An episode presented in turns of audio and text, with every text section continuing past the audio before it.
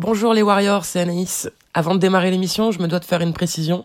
On a enregistré cet épisode le 12 mars, donc juste avant que les mesures de confinement ne soient annoncées pour contrer cette saloperie de coronavirus.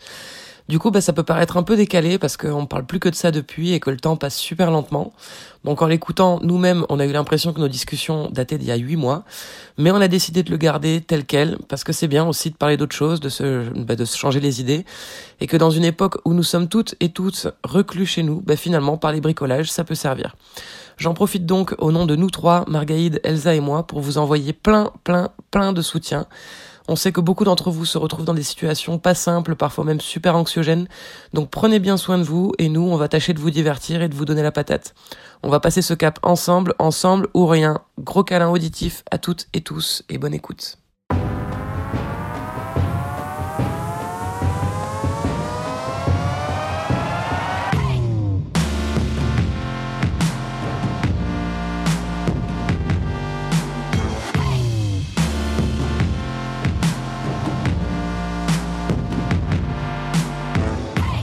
Bonjour à vous, nous revoilà pour un nouvel épisode de Yes, le podcast de Warrior. Une fois par mois, on célèbre les victoires de meufs contre le sexisme et ça nous fait un bien fou. Je suis Anaïs et comme toujours, je suis en compagnie de mes deux bâtisseuses ultra musclées. Salut Margaïde. C'est la perceuse. Salut Elsa. Yes. Bienvenue en 2020, l'année où la France célèbre un pédocriminel en fuite et envoie des CRS frapper des militantes féministes. On adore. C'était une époque formidable. Alors on va pas refaire l'histoire parce que tout le monde en parle déjà depuis longtemps, mais perso, ce que je retiens, c'est surtout ces femmes qui se sont barrées, qui ont fait des discours puissants. Je pense bien sûr à Aïssa Maïga, à Adèle Haenel, à Céline Sciamma et à toutes les personnes qui se sont rassemblées devant les Césars et dans la rue le 8 mars. Je sais pas vous, mais moi ça m'a fait un bien fou de les voir réagir, dénoncer, s'énerver, avoir envie de tout péter. Et même si les choses changent bien trop lentement, j'ai quand même l'impression qu'il se passe un truc en ce moment, Ouais. qu'on est en train de vivre un moment de basculement. On est de plus en plus déterminés, nombreuses, la colère grandit et surtout, ça fait complètement flipper le vieux monde. Je crois qu'en fait, il est même à l'agonie, on le voit se défendre comme il peut, mais son destin est scellé. Tremble, blanc triarcat de merde. Le nouveau monde est là il n'a pas prévu de chambre pour toi. Voilà. Alors on continue nous trois de collecter et partager avec vous des stratégies qui fonctionnent et de se délecter des moments de gloire qui, je vous le jure, vont être de plus en plus nombreux. Dans ce 21e épisode, on parlera de Warriors et de bricolage. Qu'on soit professionnel ou amatrice, on le sait, dès qu'on s'approche d'un pneu ou d'une vis, ça crée un court-circuit dans pas mal de cerveaux. On a déjà pas mal parlé des, des rôles genrés qu'on retrouve dans notre société.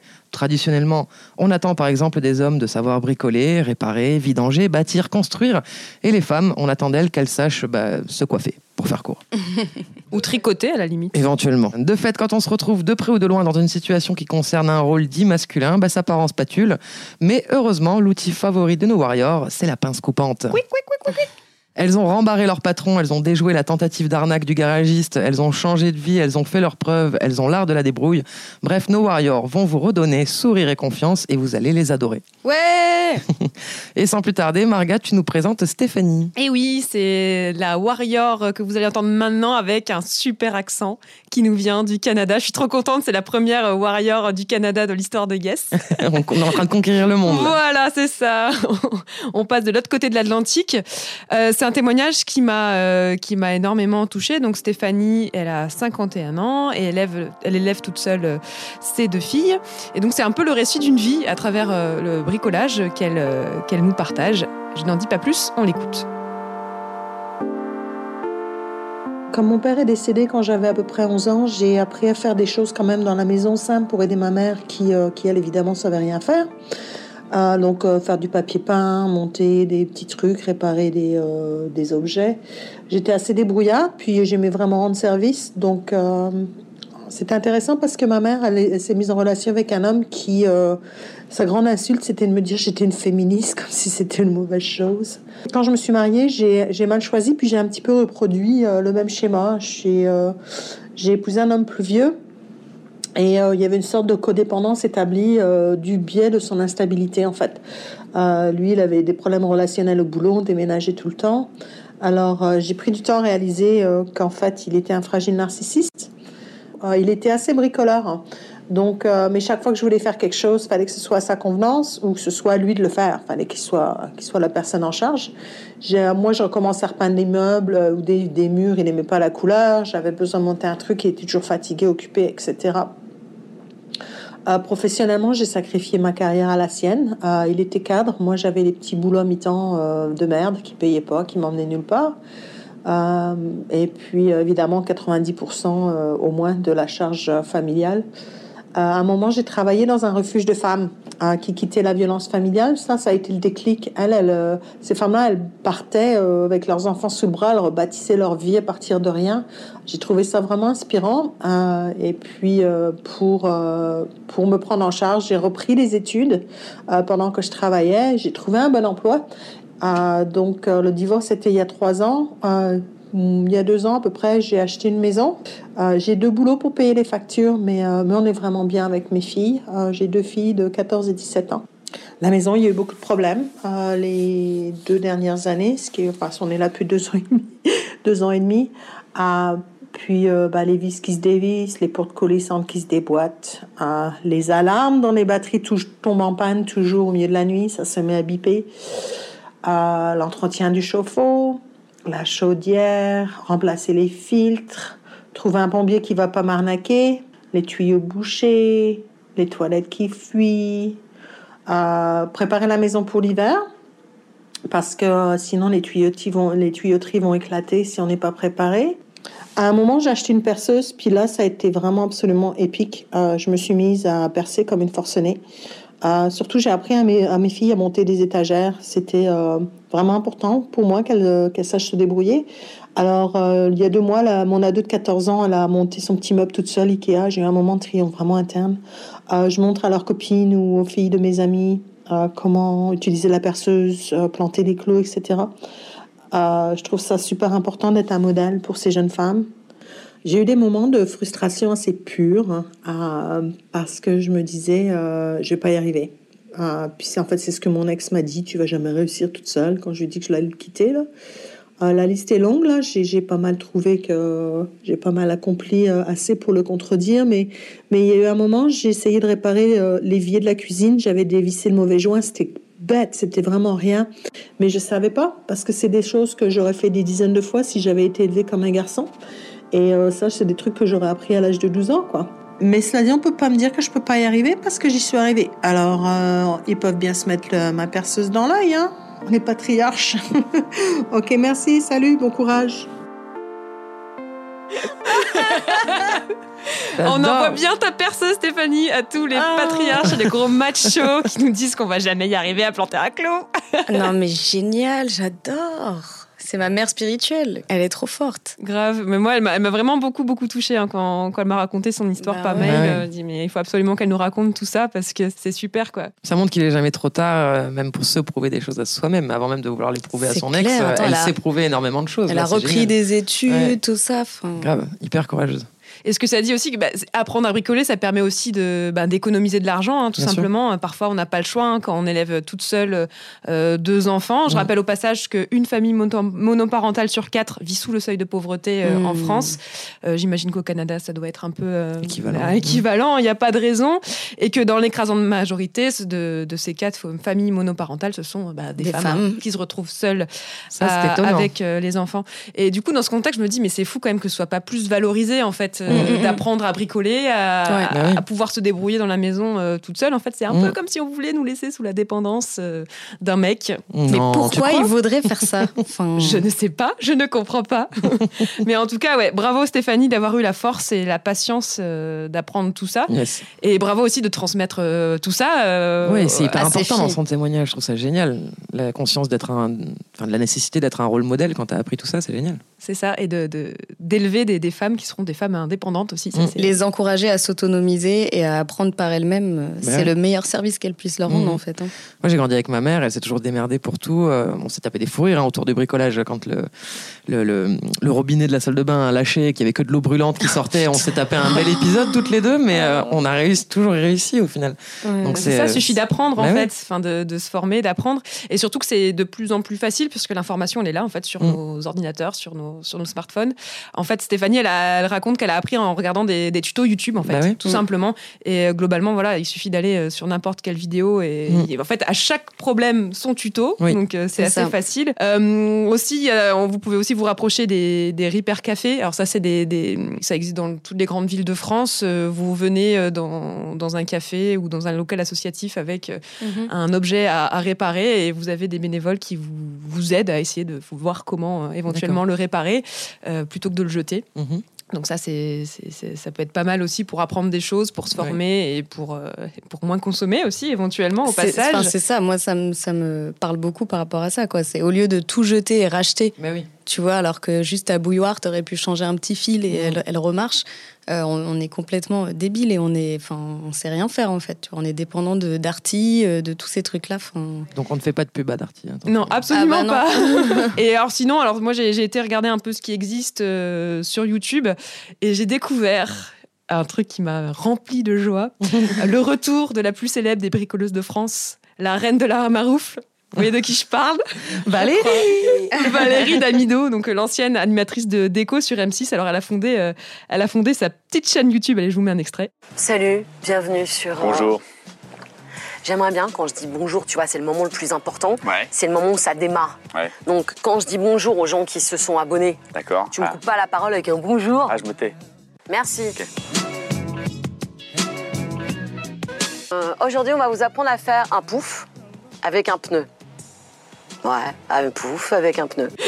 trop bien. elle, me fait, trop rire, moi j'aime beaucoup. Bon, même si ça, voilà, sa vidéo là, elle l'appelle Bricolo et Bricolette. Bon, je valide pas trop. Euh, on en avait déjà parlé dans l'épisode euh, musique. les petits euh, les petits hêtes comme DJ, ça fait comme maisonnette, ça fait comme si c'était plus petit, c'est comme Kékette, pareil. Enfin bref, non, non, on arrête avec les hêtes, s'il vous plaît. Je suis venue également avec un petit fascicule, les fiches bricolage du magazine belge Axel, dont on a déjà parlé, donc un un, mensuel euh, féministe. Dont cette fois on fait la pub. Dont cette fois, voilà, ouvertement.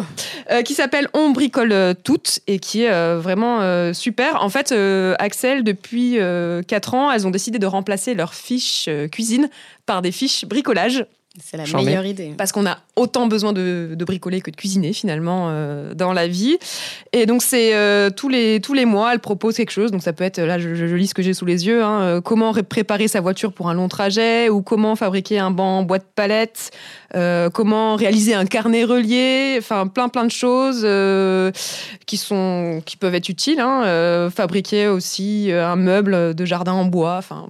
il y a des trucs sur la peinture, fabriquer de la peinture, des trucs comme ça, c'est trop bien fait. Voilà, et en plus les illustrations sont vraiment sont vraiment cool. voilà, donc je, je, vous conseille, vous pouvez le commander donc sur le site de, de Axel et on vous mettra toutes les références euh, en lien de l'épisode. Donc ça coûte, euh, ça coûte 15 euros. Il y a deux volumes qui sont sortis. Super, merci Marga. Et puis bah, Elsa, tu nous présentes notre deuxième warrior. Yes, donc là on va parler de Anastasia.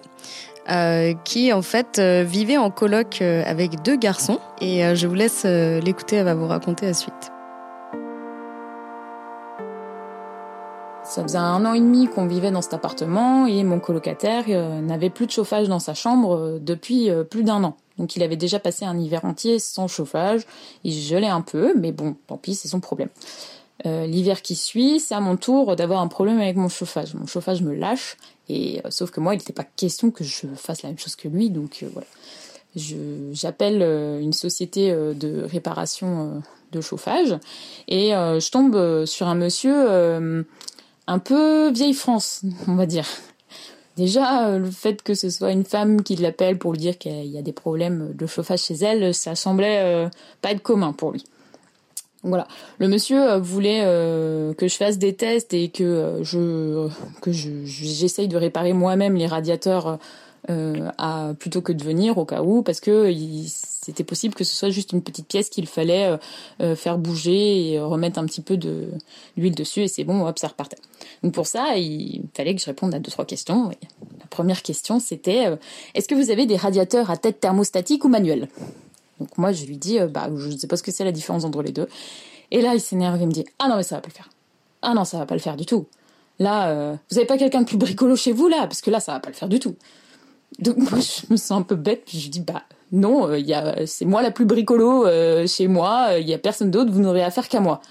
Ah ouais, non, mais là, on n'est pas sorti de l'auberge, quoi. bah, en fait, sinon, vous pouvez aussi m'expliquer ce que c'est et je vais peut-être pouvoir vous répondre. Et donc là, il me dit, bah si s'il y a des des numéros avec une graduation, c'est thermostatique, sinon c'est manuel. Bah donc du coup, j'ai des radiateurs thermostatiques. Ok. Je lui dis, bah vous voyez, c'était pas compliqué quand même. Oui. Voilà.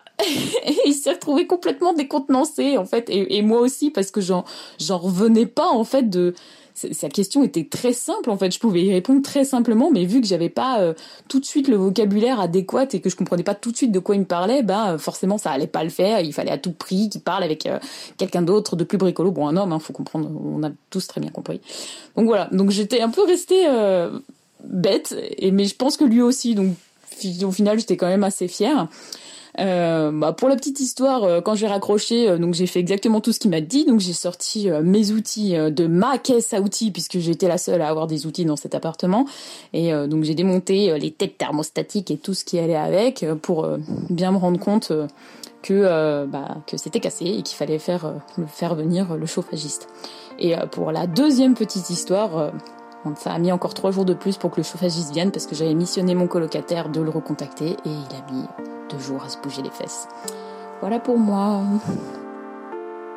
Bah voilà Il m'est arrivé quasiment, là, enfin quasiment, un épisode d'électricien de, comme ça qui vient à la maison au moment où mon mec part, à, mon ex part à la laverie.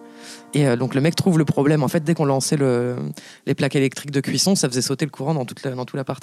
Et le mec, en deux minutes, identifie le problème, il se relève et il commence, il va pour me parler, il débute sa phrase et il se coupe lui-même et il dit non mais je vais attendre que Monsieur revienne. En fait, c'est mieux. J'ai dit, ah non, vous n'allez pas du tout attendre que Monsieur revienne parce que déjà vous ne savez pas quand Monsieur va revenir. Vous allez m'expliquer. De toute façon, tout ce qui m'intéresse, c'est que ça fonctionne et comme ça, vous allez partir beaucoup plus vite. Oui. Du coup, il m'a expliqué le problème. En plus, on était en Argentine, hein, c'était en espagnol. En vrai, j'ai pas compris la moitié de ce qu'il m'a dit. Électricité en espagnol, je maîtrise pas, mais ça fonctionnait. J'ai halluciné d'avoir du, sexisme livré à la maison comme ça, ah tranquillement dans mon salon. C'est cadeau, c'est gratuit. Mais c'est fou quand même de penser qu'on peut pas comprendre quand même. Mais parce que juste parce. Enfin... On part du principe. Et puis en plus, non, mais en l'occurrence, euh, elle, ses colocs, Anastasia, ses colocs, et moi, mon ex, n'y connaissaient absolument que dalle en électricité ni en bricolage. Donc il n'y a pas de raison, c'est pas mieux avec eux, quoi. En fait, on est considéré comme incompétente de base. De, toute façon, il te voit tes bases, alors que le mec est considéré comme compétent, de base. Voilà, C'est ça. Donc. Euh, c'est le double standard, quoi. Tout ce qui est intellectuel ou technique, euh, c'est nous, on est un peu, soi-disant, lente de tension du cerveau, alors qu'en en fait, euh, bah, pas du tout. Quoi. Alors du coup, on tombe dans le sujet du mansplaining, qui va à mon avis être un long euh, chapitre de cet mmh. épisode. Euh, je vais vous présenter notre troisième warrior qui s'appelle Charlotte. Elle a 24 ans et elle est étudiante en restauration, conservation du patrimoine. Je le dis doucement pour que tout le monde intègre bien les informations. restauration, conservation du patrimoine. Et il y a quelques mois, elle a travaillé pour une société de rénovation de monuments historiques. Et donc à cette occasion, elle remplace sa chef. Et cette fois-ci, le chantier, bah, il consistait à rénover euh, ce qu'elle appelle un décor, qu'il s'appelle un décor en relief. Donc son équipe devait collaborer avec une équipe de maçons. Mais face à elle, le chef des maçons a fait du zèle, mais le pauvre, il savait pas sur qui il était tombé. Il s'agissait là de réaliser euh, toutes les étapes en partant du nettoyage jusqu'à la réalisation de la patine pour protéger la pierre. Le premier jour de remplacement, le chef des maçons m'informe euh, qu'il n'était pas satisfait du tout de notre travail et qu'il a donc dit à ses ouvriers euh, de travailler, euh, de faire la patine sur notre travail, alors que ça faisait déjà bien trois semaines que je lui disais que c'était normal, qu'on n'avait pas du tout fini et que la patine n'était même pas encore posée. Donc il comprenait pas que c'était pas la patine. Pour lui, le travail était du grand n'importe quoi, pas bon du tout, que c'était pas du tout les bonnes couleurs et que c'était un travail horrible. Donc je lui ai fait comprendre ensuite devant ses ouvriers que j'étais absolument pas d'accord, que chacun devait respecter le travail de l'autre et qu'il ne devait en aucun cas interférer sur nos projets. Il s'est un peu énervé et puis donc euh, je lui ai expliqué que c'est pas parce qu'il avait le double de mon âge euh, qu'il pouvait se permettre de me parler sur ce ton, qu'il ne connaissait pas notre fonctionnement euh, et ni notre travail et que étant la remplaçante de ma chef, on parlait d'égal à égal et que je ne dénigrais pas son travail, donc il n'avait pas à le dénigrer et qu'il verrait le résultat et que je serais sûre qu'il changerait d'avis. Après quelques temps, euh, il a compris qu'en fait, euh, la patine euh, n'avait pas encore été faite. Il a vu le résultat que nous, on avait fait. entre-temps, moi, j'étais allée regarder le travail que ces ouvriers avaient fait sur notre partie en relief et c'était catastrophique. Donc j'ai dû aussi diriger euh, ces ouvriers-là et repasser couche par couche. Donc j'ai dû perdre énormément de temps à reprendre le travail des ouvriers qu'ils n'étaient pas censés faire à la base sur euh, nos décors en relief. Par la suite, ma victoire est, venue quelques jours euh, après, donc quand on avait terminé le, le travail et que le chef des ouvriers est venu me voir pour me demander si je pouvais lui faire la patine pour lui et ses ouvriers parce qu'il n'arrivait pas à trouver la bonne couleur et qu'il trouvait que j'avais fait du bon boulot finalement. Je me suis retournée, je lui ai répondu euh, après lui avoir euh, tendu gentiment les seaux. Tu vois, quand on ne connaît pas, on ne parle pas, et ce n'est pas parce que je suis une jeune femme que je ne sais pas faire. Donc euh, j'étais assez fière de moi parce que pendant plusieurs semaines, il n'a pas arrêté. J'essayais de lui expliquer, il ne comprenait pas, et à la fin, c'est lui qui, qui finalement a compris que là-dessus, j'étais peut-être un peu plus forte que lui. Alors, c'est même pas peut-être un peu plus forte que lui, hein, Charlotte. C'est carrément et c'est très certainement beaucoup plus forte que lui. mais ce qui est tout à fait logique, en fait, puisque c'est son métier. et a priori, c'est pas son métier à lui, quoi. C'est ah, complètement fou, ça m'énerve tellement, Les hommes s'en foutent du fait que tu sois une experte, Margaïde. Tu n'es qu'une femme. N'oublie pas ta condition. Donc voilà, le mansplaining dans toute sa splendeur, c'est tellement fréquent. Euh, voilà, un homme se pense plus fort que toi, quoi qu'il arrive. Euh, et j'adore, voilà, dans le témoignage de Charlotte, le fait que le type finisse par carrément venir lui demander de l'aide. J'imagine que ça a dû être assez jouissif à vivre. Et j'ai justement, alors c'est dans cet épisode, j'ai 12 000 anecdotes, hein, je vous préviens. euh, c'est part, je vais parler tout du long. Euh, donc là, c'est super récent. Euh, faut savoir que moi, bah, dès que je m'approche d'un pneu, il y a un homme qui sort de nulle part pour m'expliquer la vie, hein, vraiment. Euh, il voit une blonde, un pneu, du coup, bam, il passe en mode super-héros alors que je ne demande rien et que j'ai plutôt tendance à me débrouiller. Mais bref, pas plus tard que la semaine dernière, j'ai dû faire changer les deux pneus avant de ma voiture. Et donc, euh, le garagiste, quand, une fois que j'ai laissé ma voiture, m'appelle pour être sûr de changer les bons pneus. Sachant que je roulais avec une roue de secours, il y avait un indice. Mais bon, passons. Et soudain, il s'est senti l'âme d'un prophète qui montre le chemin à la pauvre ignorante que je suis. Je le cite, mais madame, sur une voiture, il y a quatre roues, hein, pas une de plus, pas une de moins. Non, t'es sûre Quelle ne fut pas ma surprise d'apprendre que depuis 18 ans, je ne conduisais pas un tricycle, en fait Je lui ai donc dit de parler moins vite parce que j'étais parfaitement stupide et que je craignais de ne pas tout comprendre. Au final, c'est lui qui n'a pas compris ma vanne. Mais non, il t'a pris au sérieux en plus. Ah, Génial. Du coup, quand je suis revenu chercher ma voiture, je lui ai fait part de mes bons sentiments et bizarrement, une fois en face de moi, il faisait nettement moins le malin. Mhm. Donc, euh, comme c'est environ le 18e mec à me prendre pour une parfaite abrutie de l'automobile, je n'ai pas manqué de m'énerver. Il était tout gêné et moi, intérieurement, je me disais, je vais tellement parler de lui dans le prochain épisode de Yes. Marga, tu nous présentes notre prochaine Warrior. Ouais, et on va faire un petit tour du côté des plateaux de cinéma. Ouais, parce qu'il n'y a pas que des réalisateurs pédophiles dans, dans ce milieu, heureusement. Il y a aussi des professionnels de, de talent. Et euh, beaucoup d'entre elles, euh, si ce n'est euh, la quasi-totalité, travaillent dans l'ombre. Hein, et pas seulement les actrices, les réalisatrices, mais aussi des femmes comme Camille, notre Warrior, qui est décoratrice, un métier où les femmes sont, sont mm. majoritaires. Alors Camille, elle précise quand même que décoratrice, c'est pas juste agencer joliment des rideaux et des jolis vases euh, pour faire joli. C'est aussi beaucoup, beaucoup, beaucoup de bricolage, de trouver des astuces, euh, des solutions pour euh, créer un décor ah qui soit à la hauteur artistique des, des exigences du réalisateur et mhm. des exigences de la mise en scène et que ça fasse une belle image. Donc c'est quand même un travail assez, assez exigeant. Mais visiblement, voir des femmes manier des outils, bah, ça fait encore bégayer certains sur les plateaux de ciné. Allez, on écoute Camille ils sont toujours en majorité, souvent au chef de poste, et c'est eux qui euh, souvent te regardent travailler les bras croisés parce qu'ils attendent la déco. Ça nous arrive euh, d'être euh, regardé en train de travailler. C'est d'ailleurs jamais très agréable, surtout quand tu es en, haut des escabeaux. Tu sais jamais vraiment si c'est tes fesses ou autre chose qu'on regarde. Mais bref. Et donc un jour, il y avait un de ces vieux machinaux euh, qui devait avoir 50, 5 ans peut-être. un vieux beau qui est tout à fait dans son domaine, le roi de le roi du pétrole et, et voilà entre bien entouré de ses collègues mecs et qui me regardait travailler, qui me regardait passer plusieurs fois et qui me dit euh, ah là là, euh, donc j'avais ma visseuse. Je précise que c'est ma visseuse, n'est-ce pas hein, C'est la mienne, je sais m'en servir. Je l'ai depuis plusieurs années, donc je remercie tout le monde. Euh, je connais comment elle fonctionne. Et il me dit ah mais c'est dingue, tu sais te servir de ça. Oh et je t'ai vu tout à l'heure, t'as découpé du métal. Oh et je t'ai vu ci et ça et machin. Il me dit c'est incroyable, euh, t'arrives à être euh, féminine et bricoleuse.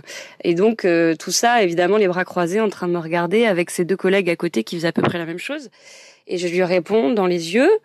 Euh, faut savoir que j'ai l'air très jeune, j'ai 28 ans, mais j'ai un- une petite tête d'enfant et je fais 1m60 et 55 kilos tout mouillé. Donc j'ai l'air jeune euh, à tout jamais, j'ai l'impression. Et donc je le regarde avec mes petits yeux de biche et je lui dis bah oui, tu vois, non seulement je sais bricoler, mais en plus je sais coudre, je sais faire cuire des pâtes et peut-être que même un jour je porterai un enfant. Donc effectivement, je crois que vous aviez de quoi vous inquiéter.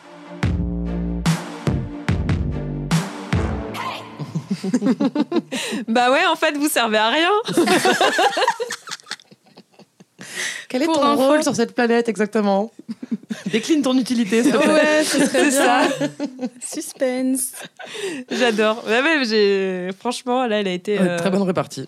Voilà, très calme, parfait. Voilà. Ça, c'est fait. Mais J'imagine, enfin, vu la façon dont elle le raconte, qu'elle doit être blasée. Elle a, Ah, elle a l'air d'être confrontée à ça euh, Oui. quasi quotidiennement. C'est ce qu'elle dit ouais, Ouais. euh, dans la suite de son témoignage, Ouais. qu'en fait c'est c'est tout le temps, tout le temps, tout le temps Ouais. quoi. C'est euh, en fait ils voient arriver l'équipe de femmes, c'est genre euh, euh, ok quoi. Ça m'étonne tellement pas. Et ce qui est assez énervant aussi, c'est que dès qu'il y a un métier comme ça un peu manuel, euh, forcément c'est dévalorisé quoi, parce que le bricolage c'est forcément avec la grosse perceuse machin, ouais, et c'est ouais. forcément des trucs masculins. Mm. Et euh, elle, dans son métier, voilà, on va penser euh, l'associer à, une, à quelque chose d'un peu doux, de machin, Plus euh, de- délicat, plus délicat, de plus, plus euh, ouais. stylé, euh, machin.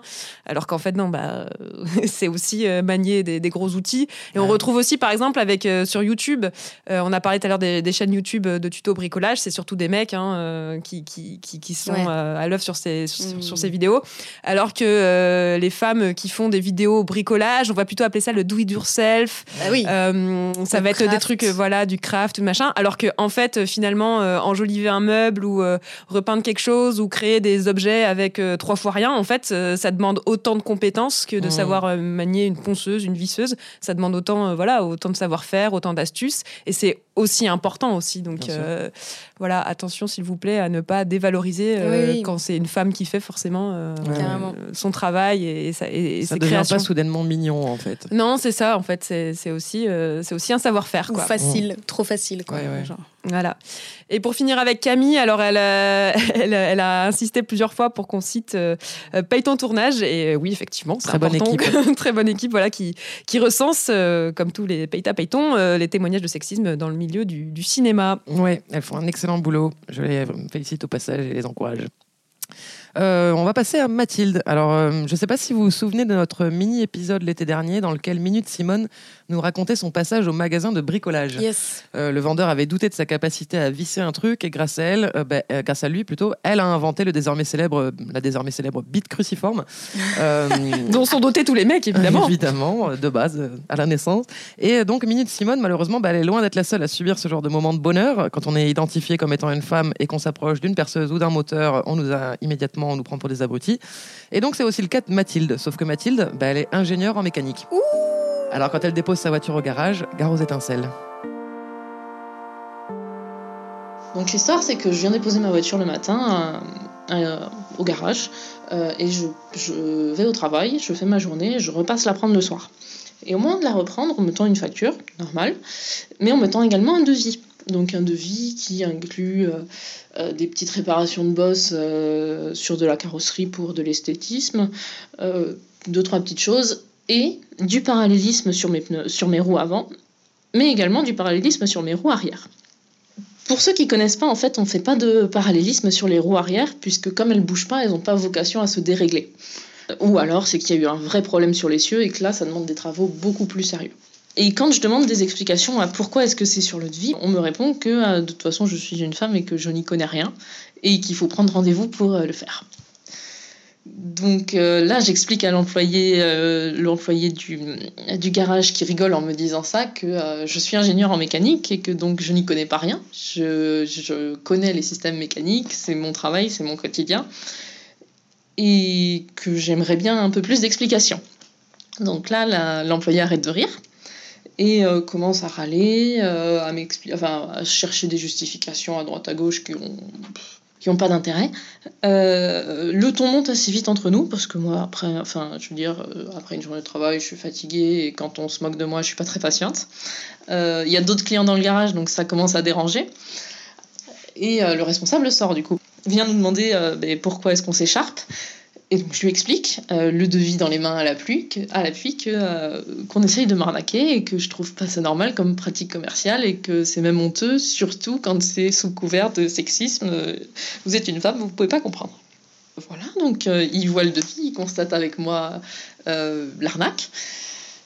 Il en est le premier désolé, mais c'est aussi son entreprise, donc il en est aussi responsable. Pour se faire pardonner du coup de ce manque de délicatesse, il m'offre ma révision.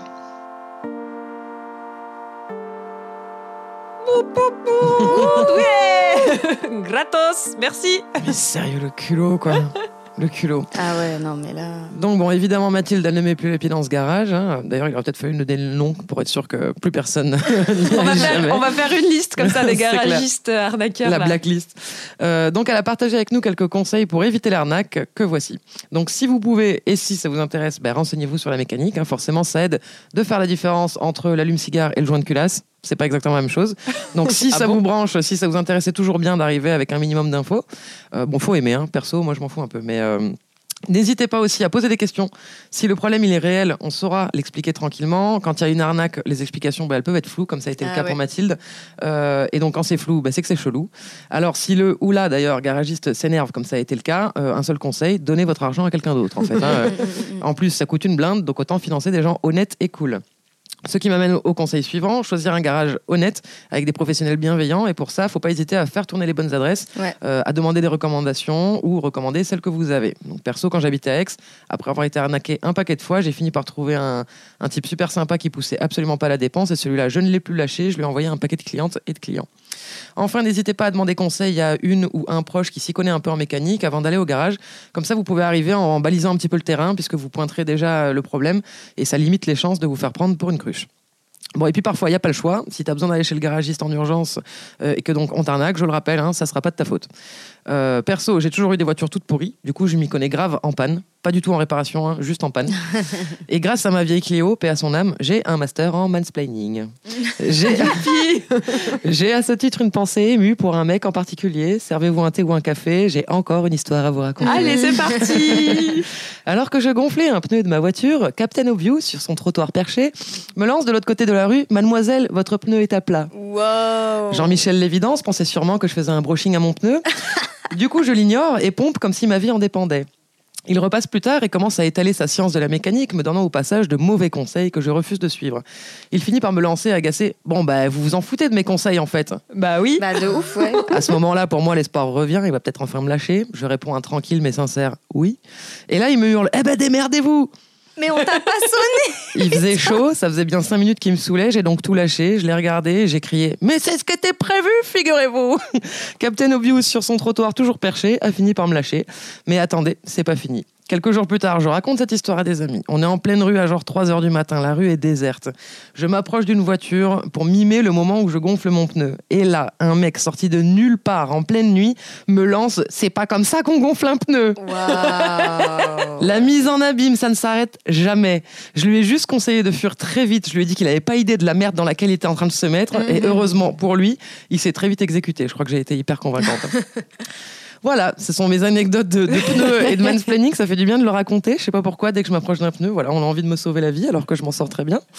Et toi, Marga, vu que tu fais du vélo tout le temps, j'imagine que tu as dû en avoir aussi des beaux épisodes de mansplaining. Euh, bah ouais, quelques-uns, ce serait peut-être moins drôle que ce que tu racontes, parce que vraiment, pour le coup, je me suis sentie conne. En fait, euh, moi, ce que j'ai vécu, c'est surtout au sein d'un atelier euh, associatif Ouais. où on peut venir euh, réparer son vélo. Et en principe, le principe, c'est que tu as des bénévoles qui peuvent t'aider, te conseiller si tu en as besoin. Et bon, moi, généralement, j'en ai besoin quand même. Et on te laisse faire, en fait. On te, on fait pas à ta place. On te Mm. dit comment faire. Le gars ou la nana regarde un peu, tiens, peut-être moi, j'essaierai ça, machin, et te montre. Et après, tu, tu te débrouilles. Sauf que, bon, des fois, ça s'est très très bien passé. Plusieurs fois, il m'est arrivé, donc euh, le mec, euh, un hyper patern- paternaliste, la cinquantaine, qui vient et qui te dit euh, c'est ça, machin. Et il fait tout à ma place, quoi. Alors que moi, Ah je, je ouais. connais mon vélo. Mmh. J'ai un vélo pliant euh, Brompton, pour ceux qui s'y connaissent un petit peu en, en Brompton. et euh, dé- démonter la roue arrière, c'est un, un peu compliqué, mais ça, je, je maîtrise très très bien.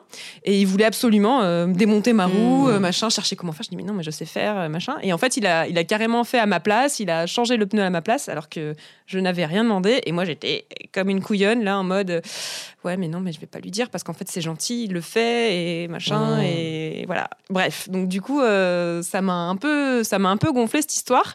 Et euh, pas très longtemps après, alors j'ai appris que, en fait, j'étais pas la seule à, à l'avoir subi, parce que j'ai appris qu'un groupe de, de meufs de, de cette association-là, donc Vélo en Ville, euh, était en train de monter un atelier sans mec, une fois par mois. On Voilà, donc elles appellent ça un atelier en mixité, en mixité euh, choisie. Et euh, bah, du coup, bah, sur cet épisode, Ouais. je me suis dit, il faut absolument que je retourne les voir. Donc euh, voilà, je suis allée traîner euh, mon micro euh, lors de leur permanence mensuelle. Il y en a seulement une par mois, malheureusement. Et voilà, allez, on écoute. Je m'appelle Fatima, je suis adhérente à Bellonville depuis après deux ans. Je suis bénévole surtout euh, dans la permanence en mixité choisie. C'est un temps dédié aux, femmes, aux personnes trans et non-binaires pour venir euh, occuper l'espace. J'ai préféré venir à cette permanence, j'ai vu que les temps étaient plus, euh, étaient plus dédiés à l'apprentissage. Il y avait plus d'opportunités pour, pour faire des erreurs, il y avait plus d'opportunités pour discuter aussi sur des doutes que tu peux avoir et faire vraiment l'apprentissage de comment utiliser les outils, de comment changer les pièces du vélo et de tester aussi, euh, de tester aussi les trucs. Oh, Ça m'est arrivé de juste euh, voir des vidéos sur YouTube et faire avec les, avec les filles qui sont là d'essayer de trouver des solutions alors que dans les, dans les autres temps, c'est pas tout à fait le cas. C'est, euh, vu que l'at- l'atelier est majoritairement occupé par des hommes, c'est difficile quand tu n'as pas un rapport euh, de base avec le vélo et avec la mécanique, d'entrer à l'atelier, de faire juste les pas, de venir à l'atelier. C'est difficile à faire. C'est des comportements paternalistes, sexistes, euh, et de pas juste te donner l'opportunité de prendre les outils et de voir comment tu peux faire. Juste, euh, dans mon cas, étant étrangère et tout, c'était, c'est la première chose que j'ai vivue en mode Ah, mais tu- tu comprends pas trop le français. euh, Alors que ça n'avait absolument rien à voir. Enfin, voilà. Je suis désolée, hein, je suis vraiment nulle. Non, euh, t'inquiète, euh, on commence, euh, tout le monde commence par le début, donc il n'y a pas de problème. J'ai déjà changé la roue, j'ai crevé déjà, voilà, ça je faire. Bonsoir, je m'appelle Catherine, euh, j'ai 34 ans et je fais du vélo.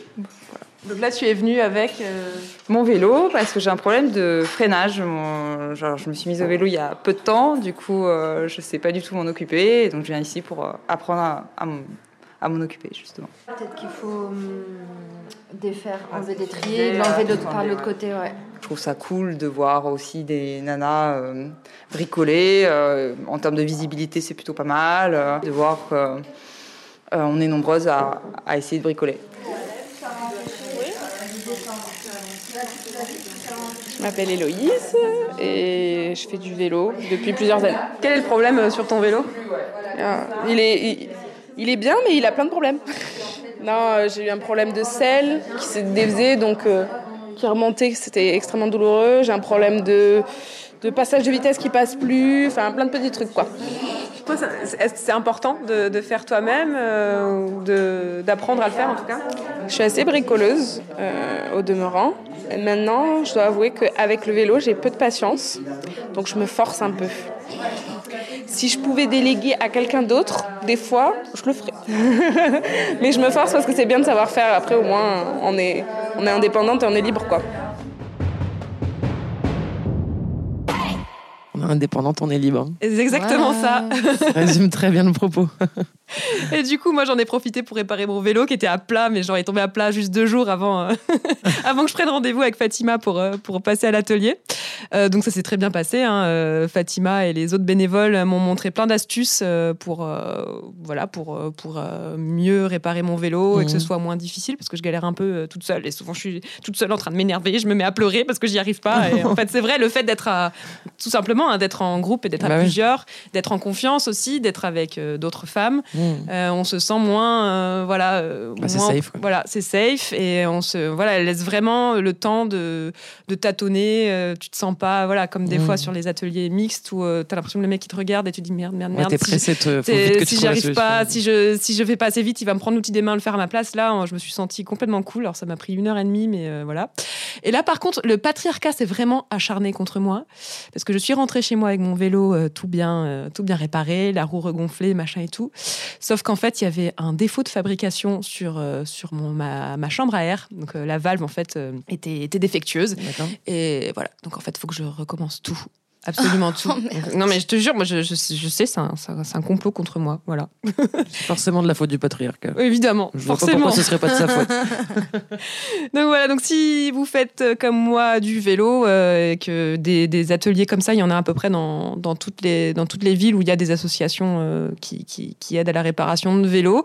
Ça se fait, ça se, ça se, ça se généralise. hein. Il y en a à Toulouse, à Grenoble, à Nantes. Donc n'hésitez pas à, à contacter l'association euh, d'usagers de vélos de, de votre ville. Et si ça n'existe pas, pourquoi pas en créer une vous-même En fait, il y a aussi des des formations qui existent. Euh, beaucoup de bénévoles euh, de l'atelier à Marseille euh, sont passés par ces formations-là. Et euh, c'est le réseau L'Heureux Cyclage, donc heureux comme happy, qui, euh, qui fait ces, ces formations. Euh, je vous mettrai aussi le lien en description de l'épisode. Charmé. Merci Marga pour ce petit reportage passionnant. C'est, j'ai adoré. Euh, franchement, cool. ce passage, j'ai vraiment l'impression d'avoir été transporté dans Mais c'est, l'atelier. c'est tellement un moment de, de, de sororité en plus. Enfin, c'est, Bah ouais. c'est vraiment cool. Moi, je pense qu'il faudrait en faire toutes les semaines, là, une seule fois par mois. C'est clair, ça me donne envie d'acheter un vélo juste pour aller le faire réparer. Ce qui était trop trop rigolo aussi, euh, enfin ça je je l'ai pas raconté encore, mais euh, c'est des mecs qui viennent à l'atelier et comme c'est qu'une fois par mois, c'est vrai que c'est pas régulier, ils arrivent et là ils voient et ils disent bonjour, alors je viens pour réparer mon vélo. Ah non, désolé, aujourd'hui c'est pas pour toi. Ah bon? Bah, bah, bah, pourquoi? Mais, mais, mais j'ai juste besoin de... Non, non, aujourd'hui c'est pas pour toi. Au revoir Non, mais ça se fait pas, c'est sexiste. Elles ont des réactions comme ça des fois aussi, mais il faut qu'il faut, qu'il faut gérer. Mais voilà, ouais, il y a quelques résistances, mais... euh, L'in- L'inverse m'aurait étonné quand même. Évidemment. Mais en, en tout cas, euh, pour euh, voilà, c'est quand même super cool d'y aller. Je vous, je vous recommande. Grave. Merci Marga. Et Elsa, tu nous présentes notre septième euh, warrior. Ouais. Donc là, euh, on va laisser parler Laetitia, qui euh, donc habite dans un village à côté de Nantes et en fait, elle a, elle fait partie de ces gens qui ont tout plaqué du jour au lendemain parce que elle avait un super bon job, mais en fait, ça n'avait pas de sens, tout simplement. Et en fait, euh, elle s'est passionnée des tiny house. Je sais pas si vous voyez ce que c'est. Donc, c'est toutes petites maisons qu'on peut accrocher à une remorque et, enfin, du coup, se balader avec. Enfin, des, des maisons mobiles, en fait. Comme un escargot. Mais oui, c'est trop mignon. Plus rapide. Et du coup, en fait, c'est un peu du, c'est hyper minutieux parce que tu dois faire rentrer toute ta vie dans, euh, voilà, euh, genre 20 mètres carrés. Après, elle dit, bah à Paris, en même temps, j'avais un tout petit appart aussi, donc du coup, euh, voilà. Ouais, c'est ça ce que j'allais dire. C'est un truc de parisien quand même. c'est clair. Et euh, bon, après, ça permet de vivre dans la nature. Parce que par exemple, si tu vis dans un endroit où il fait beau et que t'as pas besoin d'être tout le temps à l'intérieur, en fait, euh, si t'as si as un terrain, c'est super cool. Bref. Et du coup, euh, voilà, bon, elle, son grand-père était menuisier, elle a toujours une fascination et pour, pour le bois, le travail du bois, etc. Elle a toujours été assez bricoleuse, mais elle n'avait pas de formation technique non plus. Euh, et du coup, elle s'est lancée, elle a construit sa tiny house en huit mois en apprenant sur le tas et, et elle nous raconte un peu du coup bah, les réactions euh, des gens par rapport à ça. En tant que femme, j'ai assez vite cerné que le milieu de la construction euh, était assez, sexiste. Euh, il n'était pas rare qu'en allant chez des fournisseurs, bah, qu'ils soient surpris quand je me rendais à leur stock pour chercher des matériaux. Et si, euh, si par hasard un ami m'accompagnait ce jour-là, euh, bien qu'il soit venu que, pour m'aider à charger, eh ben on s'adressait euh, systématiquement à lui en priorité, ce qui avait le don de me rendre complètement dingue. Je recevais d'ailleurs des devis au nom de Monsieur Laetitia, car ils n'avaient euh, bah, apparemment pas de case Madame dans leur logiciel. Mais je crois que le plus blessant, euh, c'était, c'était sans aucun doute certaines euh, remarques que j'ai pu lire sur les réseaux sociaux euh, suite à la petite médiatisation de, de mon projet. Parce que j'ai déjà lu des, euh, bah, des choses comme elle ferait mieux de demander à son mari de le faire, par exemple. ce genre, ce genre de, de, jolies choses. Et un jour, je me souviens que, que, que, ma scie à anglais, donc, qui est une machine assez, assez utile quand on construit une tiny, parce que ça permet de débiter eh ben, des, des, morceaux de bois. Donc cette machine m'a lâché et j'en ai trouvé assez vite une autre sur le bon coin. Sauf qu'en allant la chercher, eh bien, le, vendeur maintenait que c'était euh, une machine dangereuse euh, et qu'en tant que femme, je prenais de gros risques si je l'utilisais seule. je suis convaincue qu'il n'aurait jamais pris le soin de, de, faire ces, quelques mises en garde si j'avais été un homme. Euh, il a failli ne pas me laisser repartir avec, je pense aussi. Alors j'ai eu la chance d'être extrêmement bien entourée sur le chantier. J'ai eu de nombreux coups de main de la part d'amis, souvent des femmes d'ailleurs, et pas toujours bricoleuses, mais qui avaient sincèrement envie d'apprendre et d'apporter leur aide.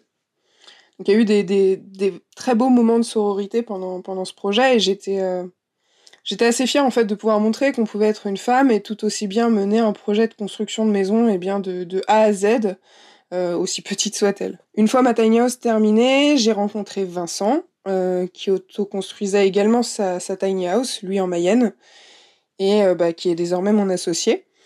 Et avec l'aide de, Charles également, un ami, un ami charpentier, nous avons décidé de, monter une entreprise eh pour continuer de fabriquer des, des tiny houses, mais cette fois-ci pour d'autres personnes.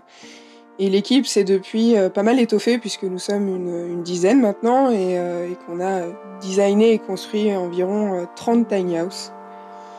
Et l'aventure bah, ne devrait pas s'arrêter là puisque nous avons encore plein de projets à venir. Sacrée aventure. Ouais. Bah ouais, c'est devenu carrément un business et tout. Donc, euh, bah, comme quoi, hein, quand on suit sa passion, en général, ça nous amène vers des trucs cool. Euh, moi, je trouve ça hyper euh, puissant de construire sa, sa maison, en fait, enfin, parce que c'est encore une fois un truc d'autonomie où t'es pas du tout dépendant de qui que ce soit, etc. Et d'autant plus pour une femme. On dit que c'est important pour une femme d'avoir son espace à elle. voilà, c'est vraiment un truc de sécurité, de voilà. C'est le summum du bricolage, la fabriquer carrément sa maison. Sa maison ah ouais, c'est génial. Euh, voilà, elle va aussi mettre en place des ateliers en mixité choisie mhm. pour apprendre à bricoler. Ça s'appellera Fastoche. Euh, vous pouvez aller voir le, site de sa boîte. Il y a plein d'informations sur son projet. C'est euh, tinyhouse-baluchon.fr. Trop cool. il y a aussi un, collectif euh, canadien qui s'appelle euh, Mud Girls, toujours dans, ceci de la, dans ce, thème de, la, de l'autoconstruction. Euh, c'est un collectif qui est né à côté de Vancouver dans les années 2000. Alors l'idée, c'est d'utiliser la terre qu'on a sous la main. Parce qu'il faut savoir que quand même la, construction dans notre monde capitaliste, c'est un secteur qui, qui, emploie énormément de matières premières et notamment du sable. Du sable, bah oui. et que c'est une vraie catastrophe, écologique. Et donc l'idée, c'est d'utiliser la terre en fait qu'on a euh, ben, sous nos pieds en fait pour fabriquer euh, notre propre euh, notre propre maison avec des méthodes ancestrales qui viennent du fond des âges et qui étaient maîtrisées notamment par par les femmes en fait hein, parce que c'est et qui respectent mille fois plus l'environnement. Exactement. Donc il y a une communauté qui propose des, des, formations en Haute-Garonne si vous avez envie de, de vous lancer. voilà, je mettrai quelques liens dans, dans la description aussi.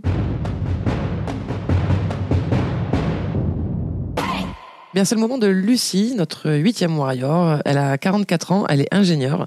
Elle a toujours travaillé dans des domaines très techniques, donc majoritairement occupés par des hommes. Et l'histoire qu'elle nous raconte, elle s'est passée quand elle avait 24 ans, alors qu'elle bossait comme programmeuse pour une grande entreprise de télécom qu'on ne citera pas. On l'écoute. Pour notre fête d'entreprise, on nous emmène faire du karting. L'activité n'a pas été choisie au hasard. Notre patron est un homme à l'ego démesuré. Il aime briller et il se trouve qu'il est très très fort en karting. Avant de démarrer la course, on fait une activité de team building. Le principe, c'est de changer un pneu de Formule 1 le plus vite possible, comme pendant les Grands Prix. On nous répartit en équipe de deux, une personne doit positionner la roue, l'autre la visser en place avec un tournevis électrique. Pas de chance, je me retrouve en équipe avec le grand patron en question, qui s'empare illico du tournevis sans me demander mon avis. Le moment venu, il se presse trop, fait tomber un écrou et on finit bon dernier. Il est énervé et me fait tout un discours sur ce qu'on va faire pour gagner lors du deuxième essai. Il faut qu'on soit concentré, qu'on ait la niaque, la rage de vaincre, etc. J'en reviens pas qu'il prenne ça tellement à cœur, mais je le laisse finir avant de dire Ben déjà, tu vas me donner le tournevis. Et je lui prends l'outil avant qu'il ait le temps de réagir. Évidemment, on a gagné le deuxième tour. J'ai conclu par Tu vois, c'était pas si difficile. Je l'ai planté là et suis parti boire un verre. Yeah, baby J'adore Super classe comme victoire. Dommage, Mister Startup Nation Échec Tu es trop nul J'ai tellement horreur de ce genre de type, là, le, le grand patron égocentré qui visiblement n'a pas encore réglé tous ses problèmes d'ado, mais qui se prend pour un héros. Donc bravo à toi, Lucie, d'avoir rembarré ton patron avec classe. Voilà, maintenant que cette histoire nous a bien énervé, nous allons passer à la rubrique qui fait du bien. C'est l'instant self-care. Et oui. Alors aujourd'hui, je vais vous parler. En fait, euh, j'ai découvert un podcast féministe américain qui s'appelle Unfuck Your Brain. Donc, en gros, je sais pas comment on pourrait euh, traduire en français, mais bon, déprogramme ton cerveau, on va dire. Du coup, c'est en anglais, quoi. Tout est en anglais. Oui, c'est qu'en anglais. Donc, du coup, là, je vous ai fait un peu une traduction de, Ouais, merci. de l'épisode que, que, que j'ai écouté il y a deux semaines et qui m'a vraiment, vraiment parlé. Euh, et en gros, bah, c'est un podcast féministe, hein, clairement. euh, c'est c'est totalement assumé comme ça. Et en fait, euh, là, elle parle de l'impact du patriarcat sur notre cerveau. D'accord. Euh, donc, en gros, elle décortique les mécanismes du cerveau qui font qu'on va toujours aller naturellement vers ce qui est familier pour nous, ce qui est confortable. Et même pire, on a une résistance naturelle à ce qui est nouveau. D'accord? Donc, ça, c'est un peu les, les sciences cognitives qui le- qui l'ont démontré. Euh, je ne sais pas si vous avez déjà entendu parler d'heuristique ou de biais de confirmation. Biais de confirmation, ça vous dit rien? En gros, notre cerveau, il fait des raccourcis de jugement en permanence pour nous éviter de devoir tout repenser tout le temps. D'accord? Donc une fois qu'on a appris un truc, on le prend pour acquis entre guillemets et on va pas toujours remettre en question à chaque fois qu'on voit euh, un truc, on va pas refaire tout le raisonnement. Donc ça, c'est tout simplement pour gagner du temps. Enfin, c'est c'est très logique que notre cerveau fasse ça, parce que ça serait trop fatigant de devoir trouver une nouvelle façon de réagir à une situation à chaque fois qu'elle se présente, si vous voulez. Donc du coup, c'est très utile dans plein de situations. Par exemple, je sais pas, tu peux regarder une table et tu te dis ah, elle a l'air assez stable. Je pense que je peux poser quelque chose de lourd dessus euh, parce que j'ai déjà vu assez de tables dans ma vie pour déduire ça, d'accord? Euh, Sauf qu'il y a des situations où ça peut poser problème. Donc, quel est le rapport avec le patriarcat? Là, pour l'instant, vous devez vous dire de quoi En elle parle. Elle est partie Euh, loin, Elsa, là Attends, Ouh, attends, attends, reviens, tu vas reviens. voir. Donc, imaginez par exemple que depuis que vous êtes toute petite, toute la culture autour de vous, les histoires qu'on vous a racontées pour vous endormir, les dessins animés, les séries, les films, votre cousine plus âgée, et tout le monde sur Terre, en fait, vous dit que la chose la plus importante dans la vie d'une femme, c'est la romance, l'amour, euh, le prince charmant, avoir un, avoir un mec, en fait. hein. Donc, Mm. c'est le but ultime de ta vie, c'est être en couple. Et avoir des enfants. Ça vous dit quelque chose ou- Mmh, vaguement. Ils vécurent heureux Donc- et plein de petits cochons Voilà. roses. Donc qu'il s'agisse de La Belle au Bois dormant, de Sex and the City, de Fifty Shades ou de ce que vous voulez, bon, à part bien sûr quelques trucs beaucoup plus récents comme Sex Education ou d'autres, c'est vraiment ce qu'on nous a toujours dit. Si t'as pas de mec, t'as Walou. C'est vraiment le cœur de ta vie. D'accord? Euh, Est-ce que vous commencez à comprendre un peu où je veux en venir? Donc en gros, votre cerveau a absorbé ce raccourci cognitif, si vous voulez. Donc si vous êtes socialisé en tant que femme, votre cerveau absorbe le fait que l'amour, c'est le bonheur. Enfin, être avec un mec, être en couple, c'est le bonheur. Du coup, si vous êtes triste, que vous avez une émotion négative, quelle qu'elle soit, votre cerveau va avoir tendance à vous dire Hey, mais je sais pourquoi ça va pas. C'est parce que t'es célibataire, c'est parce que t'as pas de mec. Donc, du Pauvre coup, raté. tu ne peux pas être heureuse. Ou alors, si t'es en couple, bah, si t'es malheureuse, c'est que ça doit pas être le bon. Donc, il faut que t'en cherches un autre, d'accord? Du coup, euh, en tant que femme, en fait, votre statut romantique détermine votre bonheur. Et si vous observez bien, vous allez voir que le raccourci se met en route de façon assez automatique et assez souvent, en fait. Et c'est vrai que euh, moi, quand j'ai entendu son épisode, ça m'a tout de suite parlé parce que en ce moment, je parle très souvent euh, avec des amis du fait que, par exemple, quand on rencontre un mec, dès le début, on va se mettre automatiquement en mode bon, euh, on va se marier, on va faire un bébé, c'est quoi le projet Faut qu'il me dise là, je suis quoi pour lui, moi Euh, C'est quoi le projet en fait là, là, là. Et on, en fait, on a, on a vraiment ce truc où inconsciemment. Enfin, moi, je sais que j'ai conscience que c'est inconscient, quoi. Je sais pas comment vous dire. Euh, on va, on va se sentir mal et on va se dire il y a un problème. C'est parce que on n'a pas un statut officiel de couple officiel, par exemple. D'accord? Du coup, en fait, on s'empêche totalement de vivre le truc spontanément. Ça nous pourrit la vie parce que on a ce fameux raccourci de allez vite, il faut une relation sérieuse, il faut un engagement parce qu'on nous a appris que c'était le but ultime. J'imagine que ça s'accentue quand tu arrives à la trentaine et que. Bien sûr, et que tous les gens augmente. autour de toi commencent à se marier, à avoir des enfants. Alors là, du coup, euh, tu te sens hyper euh, à l'écart euh, par rapport à ça. Euh, en plus de ça, on nous apprend aussi que des émotions négatives, c'est un problème. Du coup, dès qu'on a une émotion négative, on veut la résoudre tout de suite. Et c'est là qu'intervient encore une fois le raccourci qui est là pour résoudre des problèmes dans notre cerveau, hein, pour aller plus vite, pour euh, trouver une solution. Du coup, bah, c'est un peu de la schizophrénie d'être féministe dans ce monde parce que on voit les messages qu'on envoie aux femmes, on les comprend, on sait très bien aussi qu'on a intériorisé la plupart d'entre eux et que du coup, en fait, c'est notre subconscient qui parle, qui pense à notre place et qui réagit à notre place. Euh, et du coup, voilà, bon, je vous fais un peu encore euh, un résumé. C'est c'est pas c'est pas très long, mais je veux aller au bout du raisonnement parce que je trouvais ça super intéressant. Donc, elle dit que en gros, voilà, tous les, les messages hétéronormatifs, donc qui ont pour but de renforcer la norme hétéro, le, le mariage, etc., vont vous dire que vous aurez de la valeur une fois qu'un homme sera abonné à votre vagin et qu'il aura mis un bout de métal sur votre doigt. Mais le bad trip, c'est que cette petite voix qu'on arrive à déceler quand elle vient d'un connard en soirée ou euh, de votre grand-oncle ou je sais pas quoi, malheureusement, cette voix, elle devient la nôtre. Et nous-mêmes, sans s'en rendre compte, on finit par penser que euh, c'est ça le but en fait et que c'est vraiment ça qui va nous rendre heureuses. Et on va chercher inconsciemment des preuves que c'est vrai. Et c'est ça le biais de confirmation, c'est qu'en fait, tu es tout le temps en train de voir des preuves de ce que tu penses. Euh, ça, ça a été vraiment euh, prouvé. hein. Elle parle aussi du coup de la conscience dédoublée, c'est quand tu crois quelque chose intellectuellement, mais que émotionnellement, c'est très différent ce que Ouais, tu ouais. ressens. Ça, je, je connais bien. voilà. Et du coup, ce qu'elle propose, c'est que bah, commencez à essayer de détecter ces choses-là quand elles arrivent, que ce soit les messages qui, vous, qui vont aller dans ce sens-là, hein, qui Ouais. vont vous dire euh, avoir être en couple, c'est le but ultime, etc., etc. Et aussi essayer de repérer les, les, les raccourcis dans votre cerveau que, vous pouvez faire quand vous vous sentez mal ou quand vous êtes dans, des situations euh, de ce type-là. Donc, bah, du coup, je voulais vous demander, est-ce que vous, vous avez des, exemples de situations? Est-ce que ça vous, ça vous parle, ce, ce phénomène-là de, de raccourcis, en fait, qui font que tout de suite, vous allez avoir un réflexe de pensée bah, Typiquement, quand on est célibataire ou ce genre de choses. Alors moi, je suis, je suis en couple depuis longtemps, donc euh, c'est vrai que le- ce côté célibataire, euh, ça me, Oui. ça me concerne pas, mais moi, ce serait peut-être plus euh, sur le côté, euh, je suis trop nulle. Ouais, ouais, ouais, ouais, bien sûr. sur euh, le truc de, euh, tu fais un truc, euh, t'en es contente, et puis... euh, Et puis quelqu'un va te, enfin on en parlait tout à l'heure avec Ouais, Elsa, ouais. euh, quelqu'un va te faire un, un retour euh, sur ton taf et euh, va te dire bon bah ça c'est cool, ça c'est bien.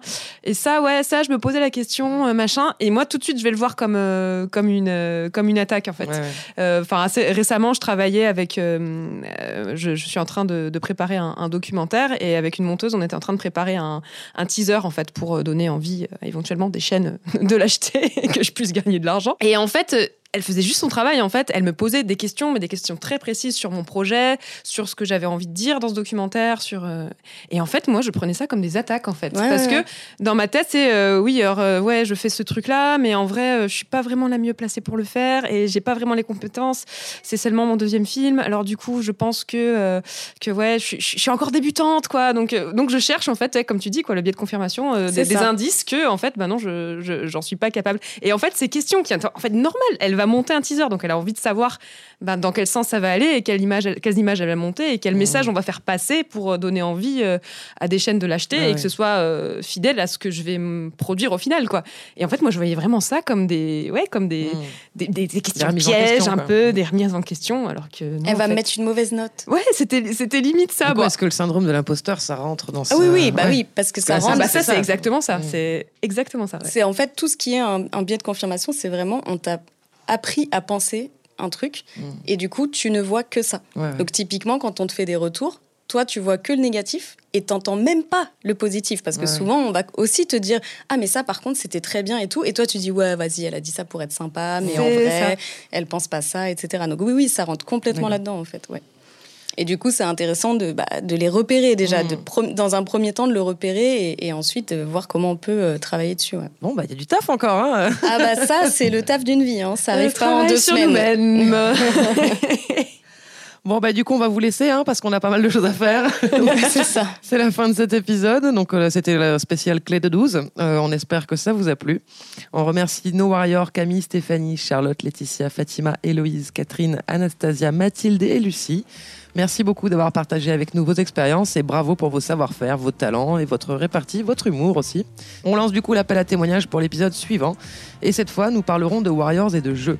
Donc si tu es gameuse et que tu tatanes les joueurs misogynes, si tu as créer un jeu de société en réponse au sexisme ambiant, si tu combats le machisme sur Twitch, si tu bats ton frère à FIFA, bref, si t'es passionné de jeu et que tu existes envers et contre tout, on veut tout savoir, dis-nous tout. Tu peux donc d'ores et déjà nous écrire ou nous envoyer un audio à warriors at yespodcast.fr. 3S, yes. Toujours 3S.